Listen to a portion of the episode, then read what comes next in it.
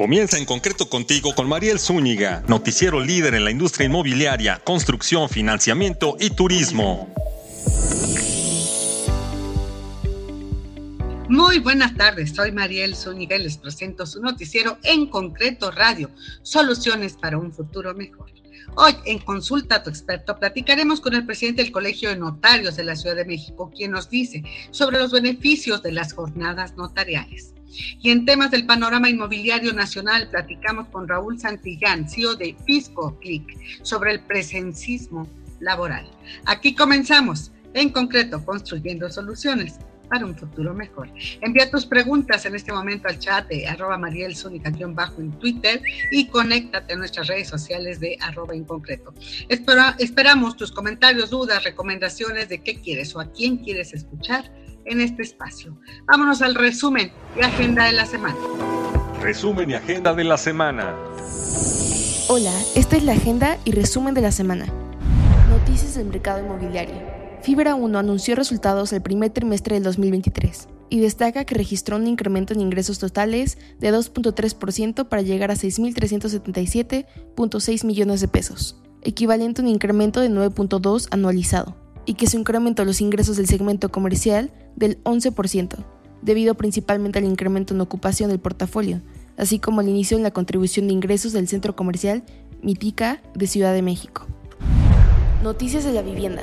De acuerdo con el informe de la situación inmobiliaria realizado por BBVA, el precio de la vivienda en la Ciudad de México seguirá en alza en los últimos meses del 2023, situación que se mantendrá el próximo año. Samuel Vázquez, economista principal de BBVA, agregó que las constructoras tardarán más en finalizar el inmueble una vez iniciado, debido al aumento en el valor de los materiales, y por ende, los tiempos y costos de salida, esto es a la venta, también aumentarán. Noticias del turismo. La economía turística de México crece 14.4% en 2023. La economía relacionada con el turismo en México creció un 14.4% anual en 2023, impulsada en particular por el consumo, de acuerdo con el INEGI. También señaló que el consumo turístico creció un 16.7% anual el año pasado, con aumentos también de 14% en el turismo de origen nacional y de 30.3% en el receptivo, esto es llegada de turistas extranjeros. Hasta aquí el resumen de la semana. Soy John Marilo Zúñiga y continuamos con En Concreto Radio con Mariel Zúñiga. Y ahora, en la sección Consulta a tu experto, hoy platicamos con el presidente del Colegio de Notarios de la Ciudad de México, Luis Antonio Montes de Oca, quien nos dice en qué consisten y cómo son los beneficios que tienen los capitalinos con las jornadas notariales. Escuchemos. Hoy vamos a platicar nada menos que con el experto que es el licenciado Luis Antonio Montes de Oca, presidente del Colegio de Notarios de la Ciudad de México, al que me da mucho gusto saludar. Este, ¿Cómo estás, estimado amigo? Hola Mariel, qué gusto saludarte. Eh, con mucho gusto de estar contigo, de compartir algunos temas de interés eh, de la ciudadanía con todo tus uh, tele, teleaudiencia con toda tu teleaudiencia. Exacto, con todos los seguidores y además, este, bueno, preguntarte, mi estimado licenciado, pues siempre eh, el tema de que se conserven y se realicen las jornadas notariales es muy bueno, hay que compartirlo con nuestra, nuestro público porque pues hay grandes beneficios para los trámites que siempre tiene uno que hacer. Y que me gustaría mucho, por favor, que nos comenzaras explicando este, cómo funcionan y cuándo están vigentes estas jornadas notariales.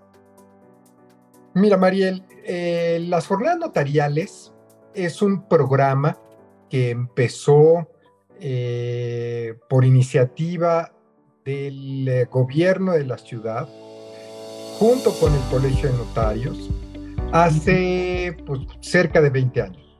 Estamos por cumplir 20 años. Y entonces... de Notarios de la Ciudad de México. Bueno, en aquel tiempo todavía Colegio de Notarios del Distrito Federal. Exacto. Exacto, pero se refiere a que ustedes son los que siempre están dando el primer paso. Muy bien. Y, en su momento. Y se han mantenido durante 20 años, que es lo que comentas.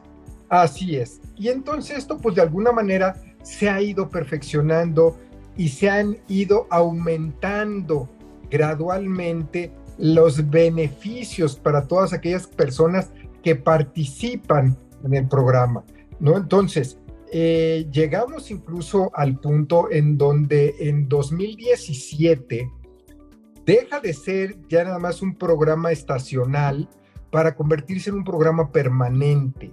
¿A qué me refiero con esto?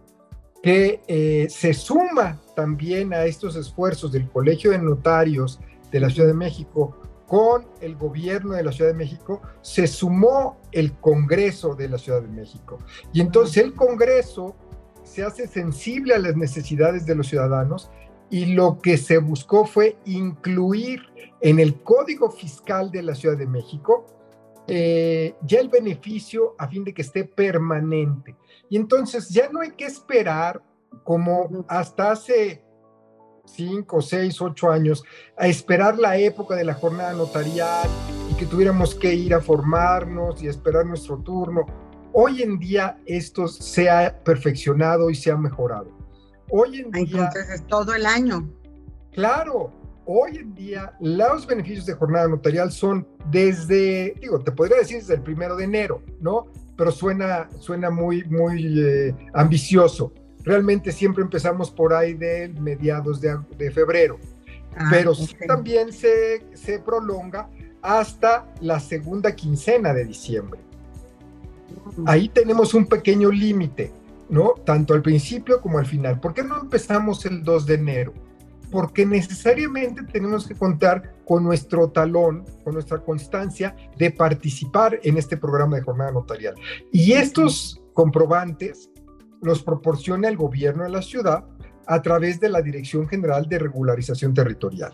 Entonces, tenemos que acudir con ellos, que ya todo esto se hace en forma telemática, se hace en forma electrónica, en forma eh, a distancia, y entonces viene el interesado a la notaría, eh, me deja sus documentos, eh, reviso su boleta predial en donde está ahí el valor catastral, y si ese valor catastral tiene el beneficio porque cae en los rangos que menciona el Código Fiscal, es decir, hasta un millón ochocientos mil pesos de valor catastral, cae en los beneficios de jornada notarial.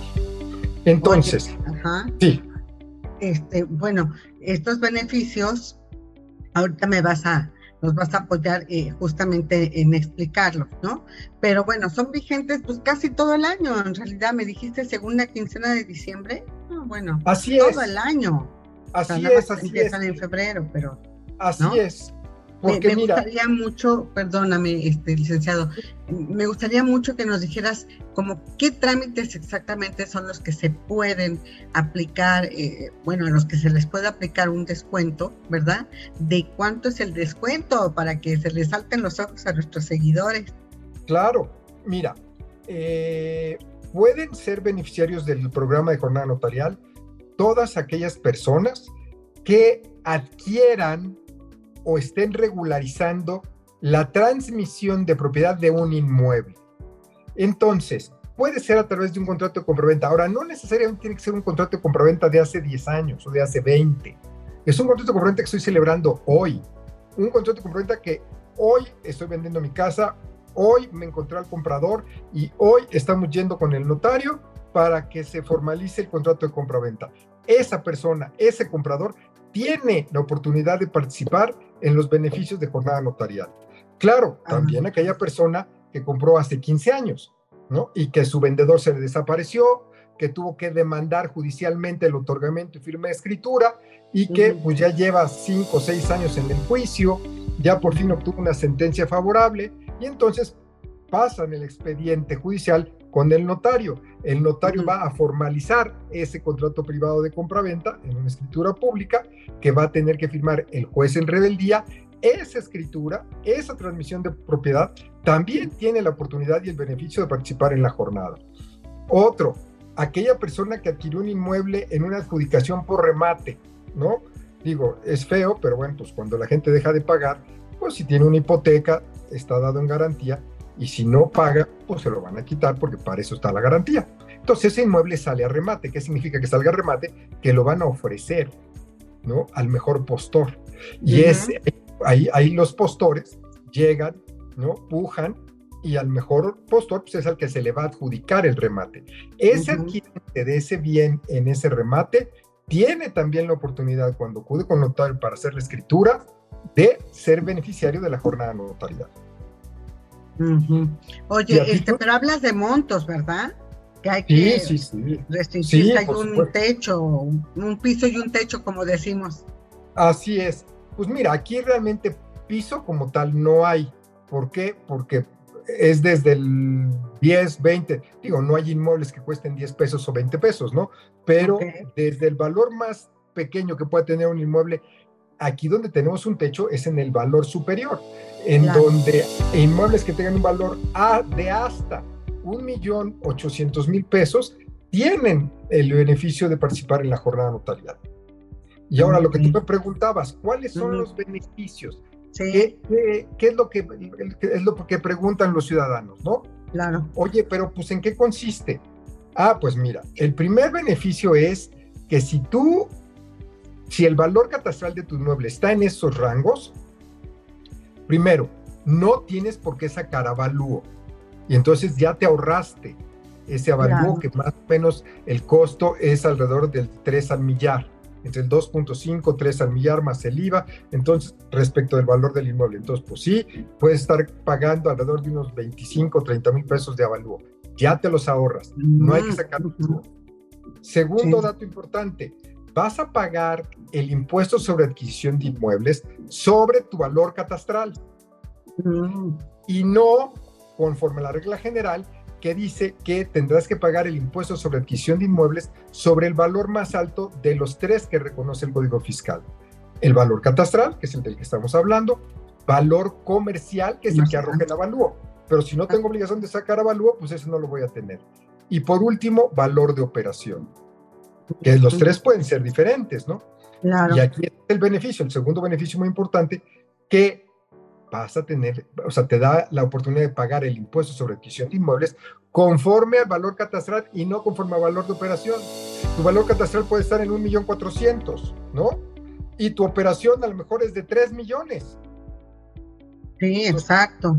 Pero, pero catastral, ¿sí? que es este, generalmente es como el más bajo. Sí, normalmente. Exacto. Sí, normalmente. Aun cuando ya se han estado equiparando, ¿eh? Ya incluso hay zonas en donde los valores catastrales están por encima de los valores comerciales. Ah, sí. Sí, en la zona de Santa Fe, en La Punta, en algunos eh, condominios ahí muy exclusivos. Ah, mira. Y los valores catastrales son muy, muy altos. Pero aquí, eh, generalmente en este tipo de propiedades, ¿no? Que no estamos hablando así como la Plus o residencial como en Santa Fe, y los valores catastrales, digamos, son más moderados. Es, la regla, ayuda. Tienes toda la razón, María. La regla es que el valor catastral sea el más bajo de los tres. O sea, tú tienes valor catastral, valor comercial, valor de avalúo y por último, en lo que estás comprando. Exacto. Hay un segundo gran beneficio. Claro, ese es el segundo gran beneficio, que vas a pagar el impuesto sobre adquisición de inmuebles y los derechos de registro con el valor catastral. Tercer gran beneficio, que va, te van a hacer un descuento que puede ir de un 10 a un 80% de descuento, dependiendo, porque tiene varios renglones. Entonces, dependiendo entre menor valor catastral, vas a tener un mayor porcentaje de descuento. Mm. Y, es, es, es, y ese descuento es respecto del impuesto sobre adquisición de inmuebles, como de los derechos de registro que se pagan al gobierno de la ciudad.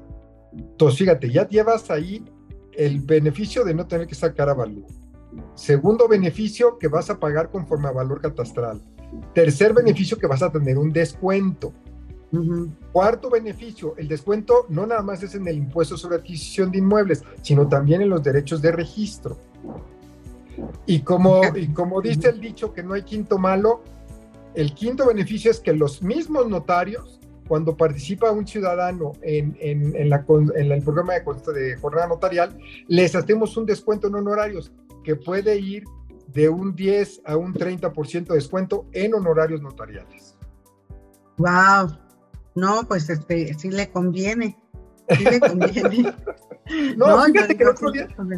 Sí, sí, claro. Fíjate que el otro día estábamos platicando con el tesorero, con Roberto Fernández, el tesorero de la Ciudad de México, y nos decía que casi el 60% eh, de las operaciones inmobiliarias de la Ciudad de México se llevan a cabo a través del programa de jornada notarial. ¿En serio? Casi 60% de los trámites. Sí. Estás hablando de valores de, vivienda media baja, ¿no? Que tengan estos valores comerciales, estos valores catastrales. Ah, pero mira, más de la mitad Sí, claro. Las operaciones se realizan ya con todos estos descuentos de las jornadas notariales. Entonces salen muy beneficiados. Oye, ¿y hay más beneficios? Por ejemplo, eh, pues la atención es muy rápida y eficiente por parte de ustedes. Pues mira, aquí hemos continuado un poquito con la tradición de estos 20 años de acudir directamente a las, a las, a las eh, demarcaciones territoriales, a las alcaldías. Alcaldías a, ahora. A estar una semana ahí personalmente con los ciudadanos, a atenderlos. Entonces, van cuatro o cinco notarios con dos o tres abogados de sus oficinas y ahí pues atendemos a las personas, no nada más los que son eh, los que van buscando la jornada notarial, de cualquier tipo de asesoría que además es gratuita. Sí, esto, esto justamente a esto me quiero referir, porque bueno, eh, ustedes llevan a cabo ese tipo de programas, pues no sé desde cuándo, quizá toda la vida, ¿no? Donde están atendiendo al, público, eh, mi estimado notario, en todas sus inquietudes, en todos ¿no? Que lleguen con ustedes y la atención es gratuita. Ese es un gran programa social. Lleva mucho tiempo ya con ustedes que lo, que lo están practicando. Sí, sí, sí, sí, siempre lo hemos hecho. Y fíjate, ah. aquí tienes ahorita la primicia. Eso, eso te lo voy a. La semana pasada, el miércoles de la semana pasada, firmamos un convenio de colaboración con el Congreso de la Ciudad de México, precisamente para hacer sinergia con ellos, para que el servicio notarial, sobre todo en materia de asesoría, llegue al último rincón de la Ciudad de México. ¿Por qué digo esto? Porque los diputados, ellos son electos, tienen dos tipos de diputados, los que son electos por mayoría eh, simple y los que son electos por mayoría relativa, ¿de acuerdo? O mayoría proporcional. Los que son de, de, elección directa, ellos fueron electos para un distrito en particular y la Ciudad de México está dividida en 40 distritos electorales, toda, toda la Ciudad de México. Sí hay eh, un diputado que tiene ahí un módulo de atención, que tiene eh, la forma de llegar y de participar y de con las necesidades de los ciudadanos. Ajá. Sí, sí, no, sí vimos el acuerdo. Ah, pues sí, mira. sí vimos, claro, y lo, publicamos, por supuesto. Nos pareció muy relevante, pero me lleva a, a este, a hablar de que ahorita ustedes, por ejemplo, el colegio abre sus puertas y me tocó verlo, ¿no? Y allí brindan la atención. Y ahora también van a ir a las alcaldías o ya están yendo. Ya, ya, ya, ya tenemos el convenio y la idea es irnos poniendo de acuerdo con cada uno. Mira, aquí la idea del convenio tiene varias vertientes. La primera es asesorar, capacitar a todos los colaboradores de los módulos de atención ciudadana de cada uno de los diputados. Entonces eso lo vamos a hacer en el Colegio de Notarios, pero también vamos a acudir a los módulos, pero en eventos muy particulares que cada diputado realice en su eh, distrito electoral o en su colonia, en fin. Y ahí vamos a acudir, vamos a atender y vamos a ayudar. Oh, ok, pues se dieron más a la, a la tarea y todas esta, estas visitas y esta atención son gratuitas.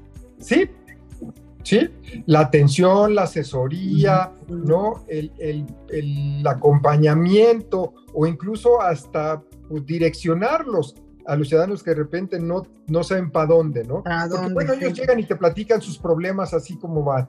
Y a lo mejor ni siquiera el problema se resuelve a través del otorgamiento de un instrumento público. A lo mejor es simplemente, oye, me estoy divorciando o mi marido me agarró a cachetadas. Entonces, primero lo escuchas, platicas con él y después pues lo, lo, conduces o lo diriges con quien le puede ayudar. Exacto. Oye, y bueno, ampliando un poquito más justo, la atención que ustedes dan, que es esta, por una parte eh, gratuita, ¿no? Eh, atención de todas las inquietudes que puede haber, este, pues mucho la consulta del testamento o a lo mejor mucho de adjudicación, ¿no? ¿Cómo le hago para adjudicar la propiedad? Que también tengo la impresión de que se queda mucho por ahí en el tintero y ya no lo llevan a cabo. Este, todo el trámite piensa que ya como heredaron ya son dueños y no adjudican. Esa es mi impresión. Pero bueno, además de estos trámites, este, de, testamento, adjudicación, eh, ¿qué, más se hace? ¿Cuáles son los trámites, por decirlo así, más consultados? Pues mira, los más consultados sí es eh, testamentos, adjudicaciones por herencia, eh, poderes, documentos de voluntad anticipada, que es, esto es una también una, una pues una cultura de prevención y explicarle a la gente en lo que consiste. Y ese también es un documento que es bien, bien importante. Eh, pues en menor medida, pero también constitución de sociedades mercantiles, protocolización de actas de asamblea, eh, ratificaciones de firma, eh, constitución de, de, hipotecas, préstamos, en todo eso. O sea, vamos, la actuación del notario es enorme y en distintos ámbitos. Claro, sí, y nada más por curiosidad, entonces sí son los testamentos los trámites más solicitados este, en todo el año, en estas jornadas notariales y en las consultas a las que ustedes están abiertos. Sí, sí, sí, sí. Los, los testamentos siempre es lo más ocurrido, ¿no? Lo más ocurrido. así es. Aunque se puso de moda, este, bueno, por decirlo así, de moda, ¿no? Esto de, de ¿cómo dices tú? La voluntad anticipada, ahora con el COVID, ¿verdad? Pues sí, pues sí, digo, eh, ahí ya desde que se cree, desde que se eh, promulgó la constitución eh, política de, los, de la Ciudad de México en 2000 18 que se, que se publicó, perdón, 2017 que se publicó, porque se, aprovechó que eran los 100 años de la, de la Constitución Federal, entonces se publica en 2017. Eh, ya se establece un derecho humano que es la, el derecho a la muerte digna.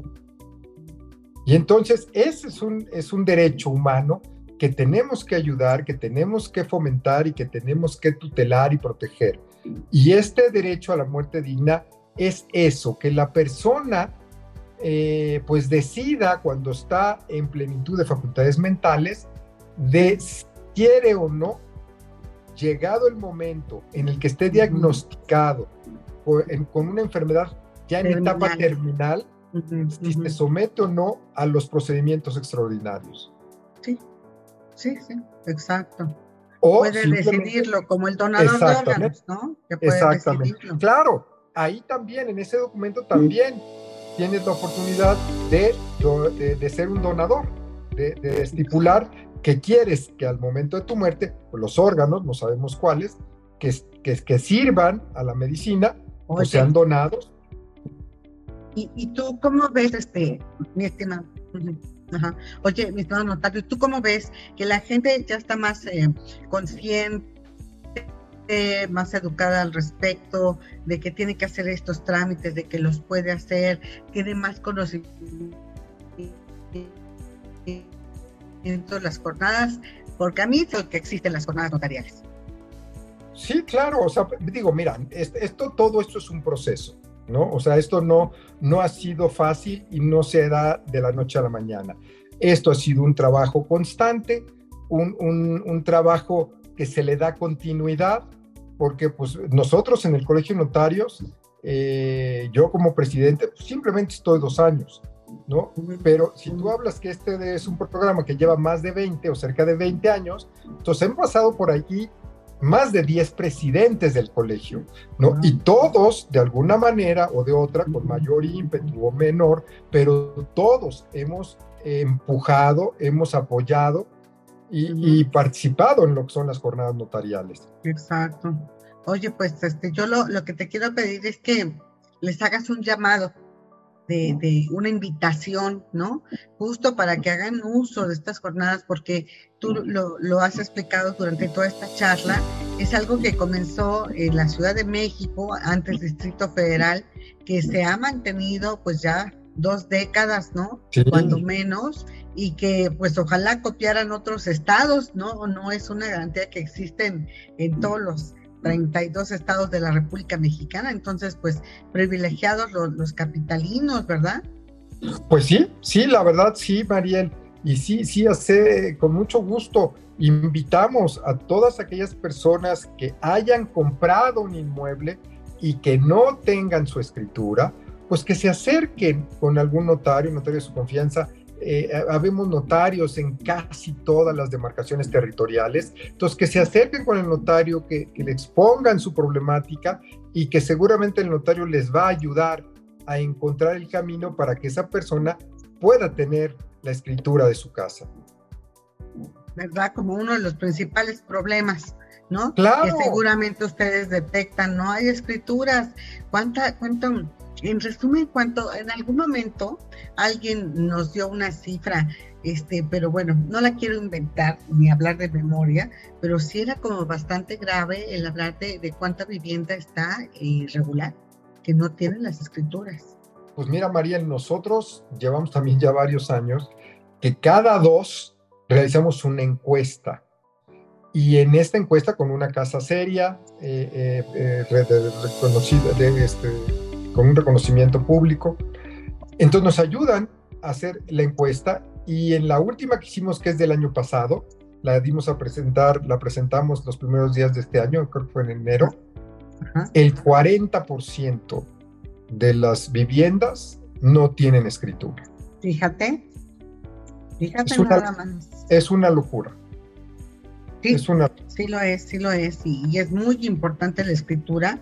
Pues bueno, si solicitas un crédito, si la quieres dejar de garantía, si la quieres comercializar, vender, rentar, cualquier operación, ¿cómo demuestras que es tuya?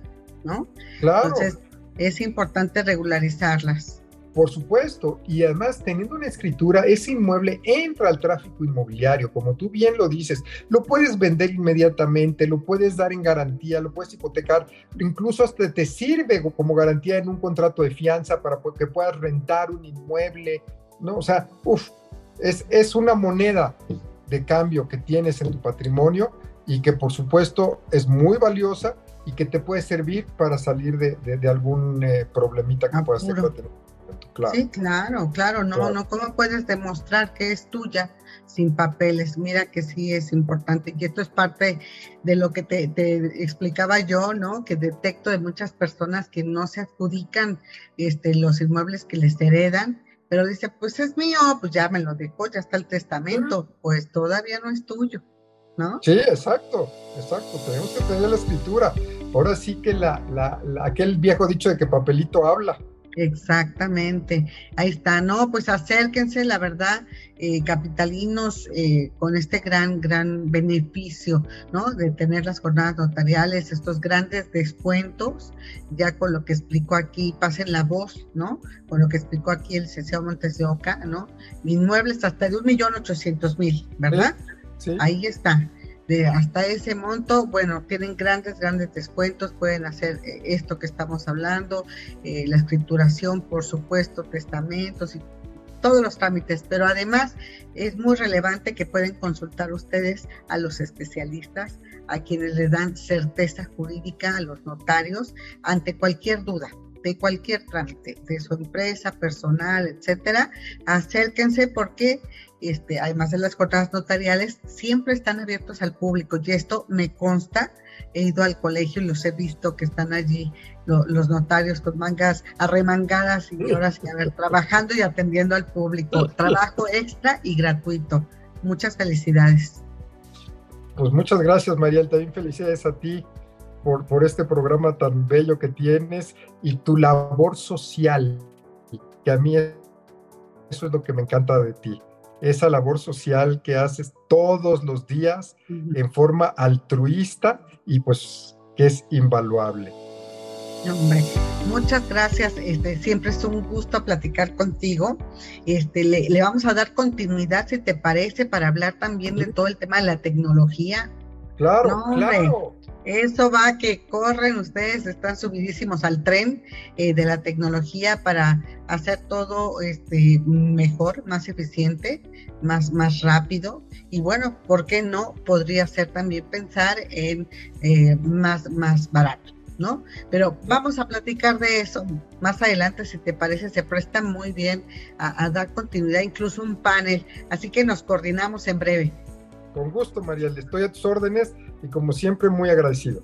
No, muchísimas gracias. Te mandamos un gran abrazo. Igualmente. Licenciado Luis Antonio Montes de Oca, presidente del Emprendedor Colegio de Notarios de la Ciudad de México, que siempre sienta precedentes, incluso eh, en muchos aspectos para los colegios de las otras entidades del país. Muchísimas gracias, un gusto saludarte y próximamente ofrecemos que lo volvemos a traer aquí para tratar de estos temas. Mientras pasen la voz, jornadas notariales vigentes. Muchas, muchas gracias. Gracias, Mariel. Buenas tardes. Te invitamos a conectarte en redes, podcast y acuérdate que este programa está sobre todo en Spotify, también en Deezer y iHeartRadio y por supuesto en nuestras redes de en concreto. Regresamos a la siguiente sección. Y en el panorama inmobiliario nacional, hoy platicamos con Raúl Santillán, CEO de Fisco Click, sobre el presencismo laboral. ¿Qué es esto de chambear y no ser productivos? Escuchemos. Hoy nada menos nos acompaña Raúl Santillán, quien es el CEO de sí, Fisco Click. ¿Sí, correcto? De Fisco Click, claro. Este, oye, el, tema está muy interesante, ya estábamos aquí medio comentando, antes de comentar, eh, de comenzar con el, tema de presentismo laboral, te dije, a mí me suena a esos que dicen, voy a chambear, ¿no? O sea, como de el chambón, como el que nada más hace que trabaja, pero no trabaja, no es productivo. Este, ¿A qué se refiere el tema de presentismo laboral? Y justo su impacto en la productividad o en la falta de productividad, Raúl. Claro que sí, Mariel. Pues mira, sí, como lo dices bien, son personas que están físicamente en el trabajo, pero su mente está en otro lado. Es decir, que no tienen de alguna forma eh, la productividad o los resultados que el trabajo que en el que están desarrollando eh, amerita, ¿cierto? Eh, pero la, ventaja aquí es, o la buena noticia, es que se puede prevenir y nosotros podemos de alguna forma detectar esas, esas personas que lo están provocando, digamos. Ajá, exacto. A ver, eh, dame un poquito más de, de, contexto, ¿no? De cómo las, las, personas, los trabajadores hacen ese presentismo laboral. Yo lo tengo muy claro, este, Raúl, eh, si están en una, en una dependencia de gobierno. Eh, fíjate que yo hice mi servicio social en una dependencia de gobierno en el área de comunicación. Entonces me tocaba ver que estaban eh, las personas, pero te voy a contar de una señora con tubos. Ella llegaba bien temprano, pero era tempranísimo, ¿no? Ya estaba ahí la señora Hilda, con todos sus tubos y todo. Ella checaba tempranísimo, ya, ¿no? Puntual. Y, y luego se tardaba una hora en peinarse, una hora en pintarse, una hora en desayunar y ahora sí, a ver, vamos a trabajar, ¿no? Después, pues se tomaba su tiempo de comida y después su tiempo, pues para salir. Entonces, pues del horario de ocho horas, pues yo creo que si trabajaba la mitad, pues era mucho, ¿no? Eso lo tengo muy grabado porque, bueno, pues obvio, yo dije, ah, caray, este, me llamó la atención con todos los tubos, ¿no? Más o menos de esto hablamos en dependencias federales, pero también se da en el sector privado, Raúl. Sí, completamente. Yo creo que una de las cosas que nosotros tenemos que darnos cuenta es que esto es algo que, con lo que normalmente tenemos que lidiar todas las, personas que estamos a cargo de una organización.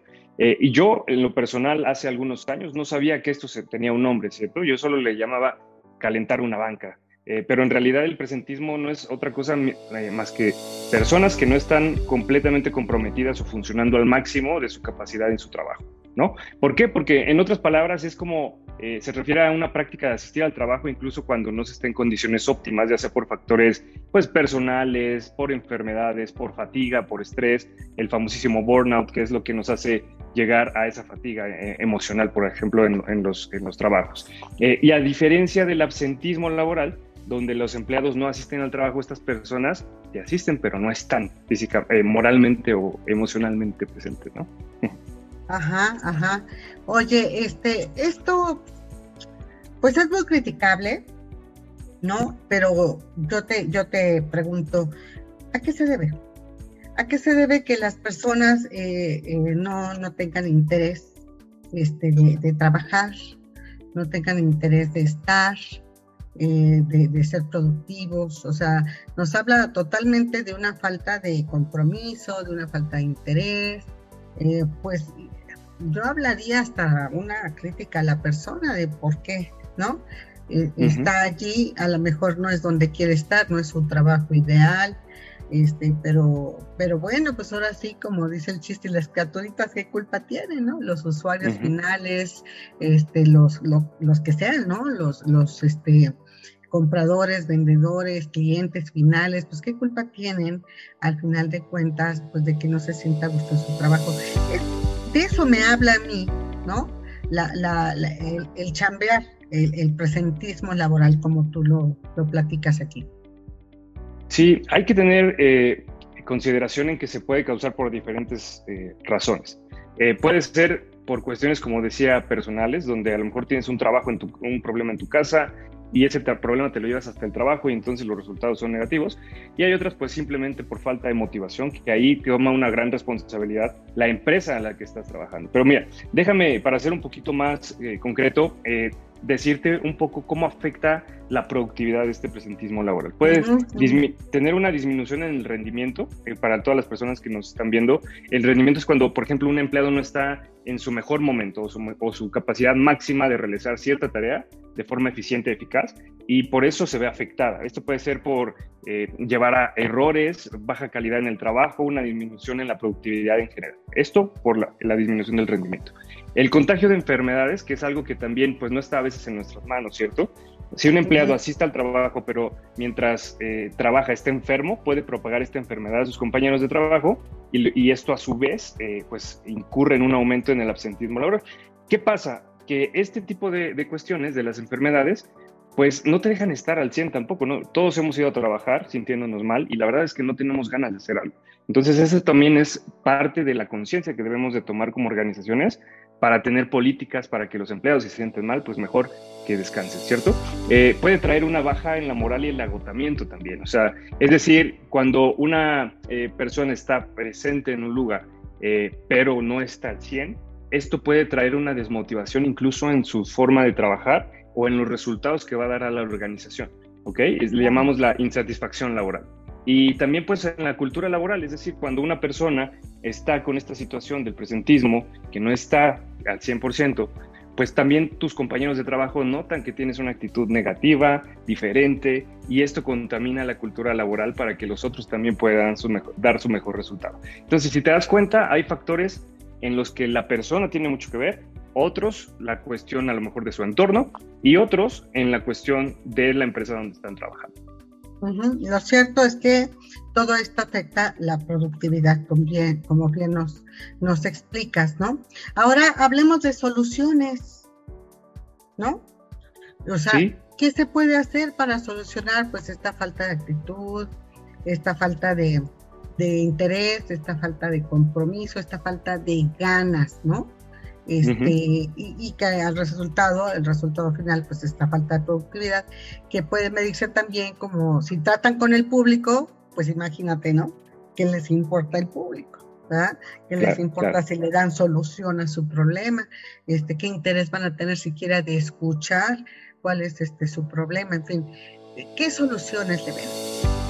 La ventaja es que este es al ya ser un eh, digamos, vamos a llamarle problema común en las organizaciones, ya se ha analizado cómo prevenirlo. Es decir, para reducir el, el presentismo y mejorar la productividad, que eso es lo que realmente las organizaciones buscan, eh, pues, pues, se pueden hacer, adoptar diversas estrategias, políticas.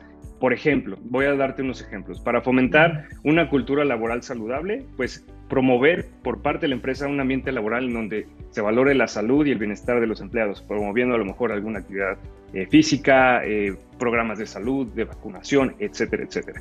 En cuestión de eh, prevenir, por, por ejemplo, para flexibilidad laboral, es decir, hoy en pandemia todos tomamos la política como empresas de dar flexibilidad a nuestros trabajadores para trabajar desde su casa. Entonces, mientras la empresa ofrezca también opciones de trabajo flexibles, como horarios flexibles, trabajo de remoto, permitir que los eh, eh, empleados equilibren mejor sus responsabilidades laborales y personales, les va a ayudar a reducir el estrés. Y eso minimiza el presentismo. Otra, otra de las funciones que podemos hacer es implementar políticas de vacaciones y permisos. Es decir, cuando un, trabajador necesita estar en su casa por alguna cuestión eh, eh, ajena a, su, control, pues un permiso por parte de la empresa le va a ayudar a que él esté presente el día de mañana, que haya solucionado sus problemas en el trabajo. ¿eh? Y es asegurarse, digamos, que, que los empleados conozcan y comprendan estas políticas es muy, muy importante. Otra cosa son los eh, programas de bienestar y, salud. O sea, implementar programas de bienestar, de bienestar y salud, perdón, en el trabajo que eh, de alguna forma aborden problemas como el estrés, la actividad física, la nutrición, el apoyo emocional. Creo que todo esto la empresa puede tomar una gran responsabilidad para impulsarlo. Exactamente. Pues tratar de motivarlos es eh, imposible, yo digo, este Raúl, conocer a cada uno de tus empleados, porque al final eh, digo, hasta el fondo, ¿no? Porque pues no somos terapeutas, ¿no? Y porque o te dedicas a eso o te dedicas a trabajar, ¿no? Eh, pero sí un área de apoyo, pues para las empresas medianas, grandes está bien. Las MIPIMES y pymes, eso está difícil, ¿no? Eso está difícil.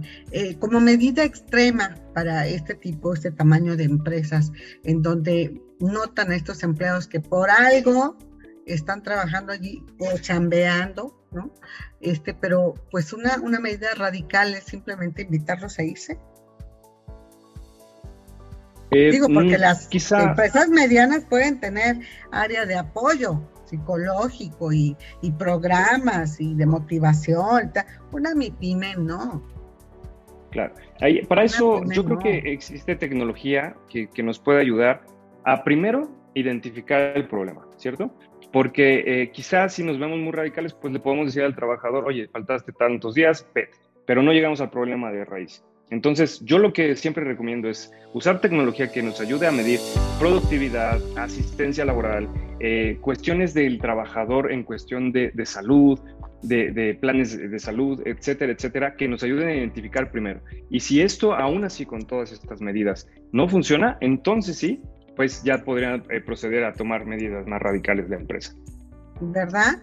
¿Tú tienes cifras de cuánto pega eh, justamente este presentismo laboral en México, en quizá algún segmento de las, de las pymes o de las empresas pequeñas? Sí, tengo dos, dos estadísticas. La primera eh, es que el presentismo laboral en América Latina representa una pérdida de productividad del 2, del 2 al 8% del PIB en la región.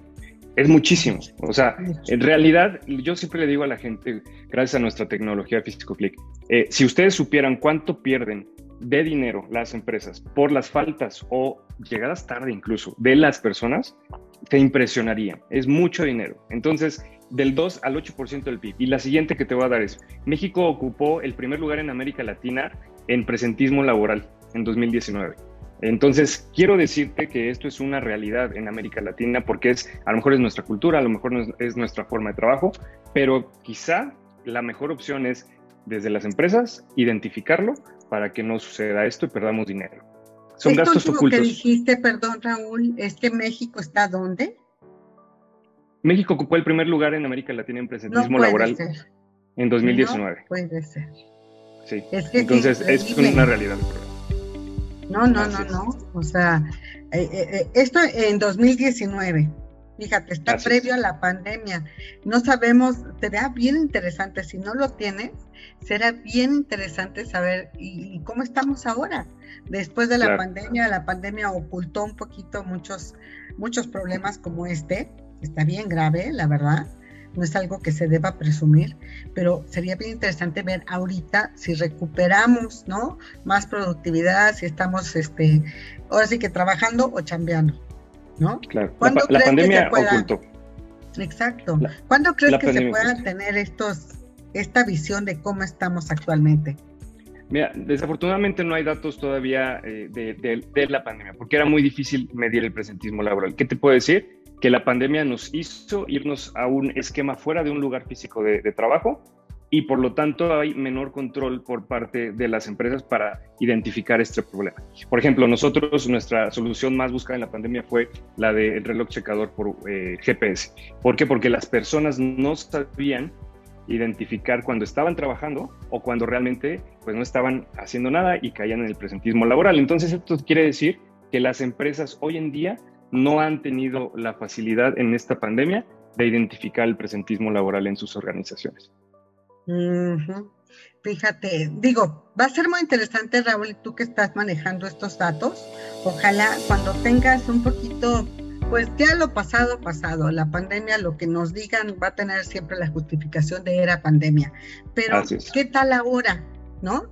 A ver qué tal ahora después de la pandemia. Va a ser muy interesante revisar desde finales del 2021, donde ya se comenzó a reinstalar todo el orden presencial, el orden del trabajo, esquemas híbridos, rotativos, lo que quieras, pero ya comenzó la, la gente, comenzamos a asistir a los trabajos. Ahora este año que ya estamos, bueno, este, yo creo que si no es al 90, sería el 99.9 ya físicamente con el esquema que quieras, pero ya estamos físicamente acudiendo a los trabajos, ¿no?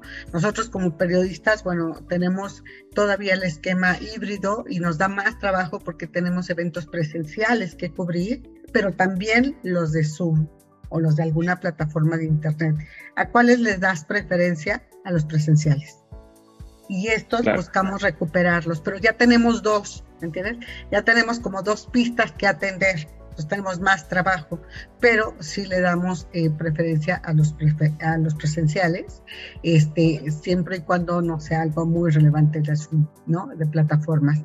Pero será muy interesante saber cómo ahora que ya recuperamos esta presencia física en los trabajos, ¿no? Más que el home office, etcétera, este, ¿cómo estamos ahora? ¿Cómo está México en ese degradante primer lugar de presentismo laboral? No me lo esperé, por eso te dije, a ver, escuché bien. es verdaderamente lamentable, ¿no? Llegar a ese tipo de primeros lugares. Pero bueno, ojalá que pronto cuando tú tengas datos, nos los compartes, Raúl. Claro que sí, sin problema, claro que sí nos compartes cómo, cómo estamos ya ahora del, segundo semestre 2020, desde el 2021 comenzamos, pero en el 2022 seguro, y este, no se diga ahora, ¿no? No se diga ahora cómo estamos. Pues la verdad es que esto habla de una gran merma a, la, a, la, a las empresas, a las dependencias gubernamentales y al final al país. ¿Cierto, Raúl? Sí, claro, y definitivamente yo viéndole el lado positivo a todo lo que sucedió, como dices, no echándole ahora sí la culpa a la pandemia, creo que la pandemia nos dejó una gran herencia y es toda la tecnología que surgió a partir de eso para justamente gestionar el personal de forma remota.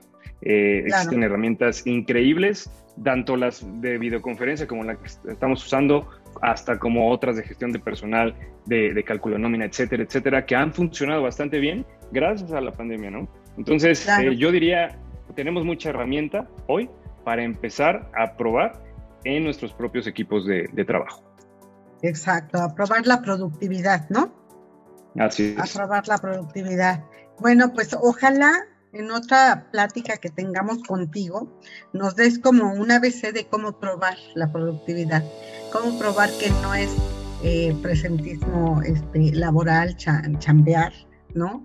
Porque esto digo, sería muy interesante, ¿no? Esos tips que nos des, a lo mejor ahorita nos puedes dar un par, pero al final de cuentas repercute, yo te decía, afecta a, las empresas, a las entidades gubernamentales, al país. Y yo creo que les va a hacer más sentido si les digo que les afecta a sus bolsillos, a los trabajadores, porque al no ser tan productivas las empresas o las dependencias de gobierno, no pueden pagar mejor si fueran más productivas, venderían más, tendrían mejores servicios, etcétera, y tendrían una mayor respuesta también en su tema de ingresos. Esto, ¿no? Al repartirlo puede este, traducirse en mejores salarios, más prestaciones, todo esto que dijiste de los programas de apoyo para la salud y también flexibilidad laboral, incentivos. Todo esto se podría dar más si la empresa, la dependencia tiene recursos y va a tener recursos en la medida que sea productiva, ¿no? Entonces, va a ser interesante involucrar a, todos los, los, este, los que están dentro de una empresa, una dependencia, etcétera, que se comprometan, que trabajen lo que tienen que trabajar, que sean innovadores, que estén echados hacia adelante, sean proactivos, porque esto les va a generar al final el retorno a sus bolsillos. Mejores programas, mejores apoyos, mejores incentivos mejores sueldos, ¿no? Entonces, no sé si tengas ahí un par de, consejos para cerrar con esto, cuáles pueden ser las recomendaciones para lograr esa eficiencia eh, eh, laboral productiva. Claro, claro. Sí, sin problema. Mira, yo una de las cosas que, que ahorita eh, agrego a tu comentario es, cuando tú tienes un trabajador bien, entonces, como dices, vas a tener mayor productividad y el trabajador entra en un círculo virtuoso, no, vicioso, ¿cierto? Entonces, cuando tus, tus trabajadores bien, están bien, atienden bien a tus clientes, así de fácil. Y, yo creo que una de las cosas que también, eh, el primer consejo que te puedo dejar, y el único quizá para esta reunión, es tener una comunicación abierta entre trabajadores y empresas, porque lo más importante es fomentar un ambiente en el que los trabajadores se sientan eh, cómodos compartiendo sus preocupaciones, necesidades como líderes y, que los gerentes incluso tengan la capacidad de escuchar también a sus propios eh, equipos de trabajo, ¿cierto? Entonces, eh, escuchar y abordar activamente los problemas que puedan contribuir al presentismo antes de que sucedan, creo que es sumamente importante. Y con ese, con ese creo que dejamos bastante tarea a todos los que nos están viendo. Sí, muy, muy bien. Muy buen consejo. La comunicación al final de cuentas, ¿no? Juega un interesante papel. No, Raúl, pues ya estamos contigo pendientes de darle seguimiento ¿no? A, cifras, repercusiones, este, efectos y más soluciones este, para una próxima, una próxima plática en breve. Ahora sí que nos vemos pues, en un mes, ¿no? A ver cómo vamos, ya, ya vamos a estar en el primer semestre. Cerramos el semestre contigo, nos platicas cómo va este 2023, ¿te parece? Que se haga, claro que sí. Muy bien. No, pues qué gusto. Raúl Santillán, CEO de Fisco eh, Click. Él es, eh, bueno, pues hablando de este tema de Fisco Click sobre el presentismo laboral, pero vamos a hablar de cómo sí hacerlos productivos. ¿Te parece que lo enfoquemos así? Esto pasó, ok, ahora, ¿cómo los volvemos productivos? Este, muy interesante plática y ojalá que nos escuchen en la próxima ocasión que ya invitamos a Raúl dentro de un mes. Bueno, Perfecto. Raúl. Muchísimas gracias.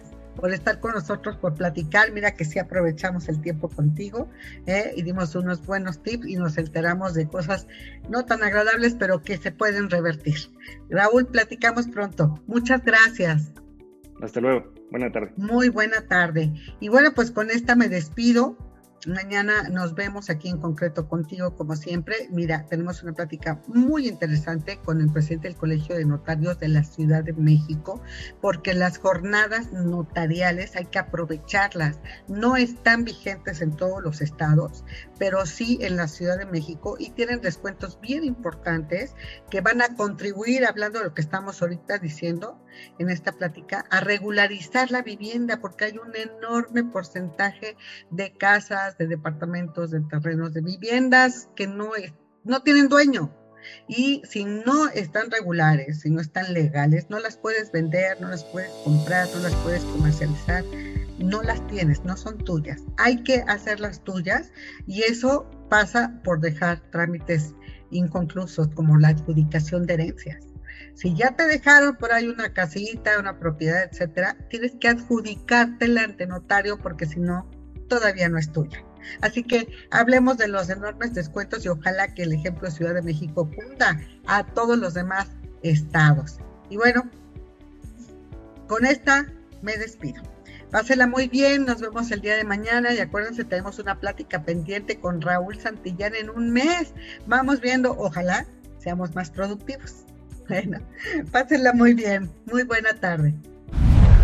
Y bueno, pues aquí en nuestra sección editorial te platicamos que la jornada notarial es un beneficio que todos los capitalinos pueden aprovechar y vale realmente la pena, sobre todo si tienen trámites inconclusos y pendientes que deben concretarse, porque es muy alto el nivel de vivienda, por ejemplo, sin legalizar, porque no se las han adjudicado las herencias que, que no se adjudican, tampoco hacen que las propiedades sean tuyas, porque no se firmaron las escrituras o porque están intestadas entre otros problemas. Importante liberar los trámites y que obtengamos los beneficios de este gran descuento que dan los notarios en Ciudad de México. Además, considerando que no todos los estados gozan de estas jornadas, es un bien digno de utilizarse por los capitalinos y ojalá que les sigan el ejemplo las otras entidades. Bueno, pues con esta nos despedimos. Escríbenos, manda tus recomendaciones a este podcast a través de nuestras redes sociales, arroba bajo y de las redes de Inconcreto. A nombre de todo el equipo que realiza este programa, nos despedimos deseándote que esta sea una gran semana. Acuérdate en concreto contigo, radio.